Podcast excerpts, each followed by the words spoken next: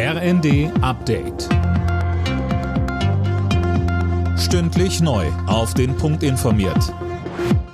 Ich bin Philipp Rösler. Guten Morgen. Der ukrainische Präsident Zelensky wird heute in die USA kommen. In Washington ist unter anderem ein Treffen mit Präsident Biden geplant. Das hat das Weiße Haus bestätigt.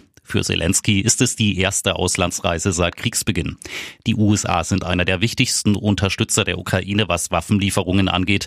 Damit sich das Land gegen russische Luftangriffe verteidigen kann, wollen die USA demnächst auch ein Flugabwehrsystem liefern. Die Menschen in Deutschland sollen sich nachhaltiger und gesünder ernähren. Das hat sich Ernährungsminister Özdemir vorgenommen. Sönke Röhling heute berät die Bundesregierung über Eckpunkte für eine Ernährungsstrategie. Na, die soll genau dafür sorgen. Unter anderem will Özdemir Werbung für Dickmacher an Kindersendungen verbieten. Außerdem sollen in Kantinen mehr ökologisch erzeugte Lebensmittel aus der Region angeboten werden. Der Bioanteil soll dort laut Özdemir 30 Prozent betragen.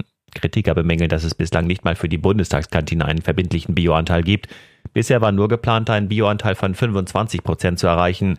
Das hatte sich die GroKo für 2025 vorgenommen. Seit einigen Tagen ist Tennislegende Boris Becker wieder ein freier Mann. Am Abend hat der 55-Jährige erstmals in einem Sat1-Interview von seiner Zeit in britischer Haft berichtet. Tom Husse fasst zusammen. Es war ein sehr emotionales Gespräch. Mehrfach brach Becker in Tränen aus. Einige seiner Mithäftlinge seien zu Freunden geworden, so Becker. Er sprach auch über die Schattenseiten, so habe etwa ein anderer Gefangener gedroht, ihn umzubringen. In dem TV-Auftritt räumte Becker außerdem erstmals öffentlich ein, dass er wegen Insolvenzstraftaten schuldig im Gefängnis saß. Der frühere Tennisstar war letzte Woche vorzeitig aus der Haft entlassen worden, nach acht Monaten hinter Gittern. Fußballweltmeister Argentinien hat die Feier mit den Fans abbrechen müssen. Rund fünf Millionen Menschen waren auf den Straßen von Buenos Aires unterwegs. Der Bus kam stundenlang kaum voran. Die Spieler wurden schließlich in Hubschraubern über die Innenstadt geflogen. Alle Nachrichten auf rnd.de